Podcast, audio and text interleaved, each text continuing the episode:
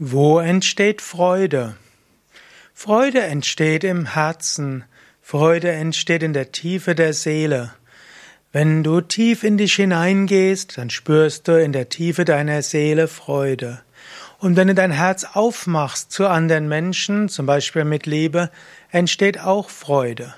Und wenn du dir erlaubst, dass bestimmte Dinge dich im Herzen berühren, dann entsteht auch Freude. Im Yoga sagen wir Anandoham, meine wahre Natur ist Freude.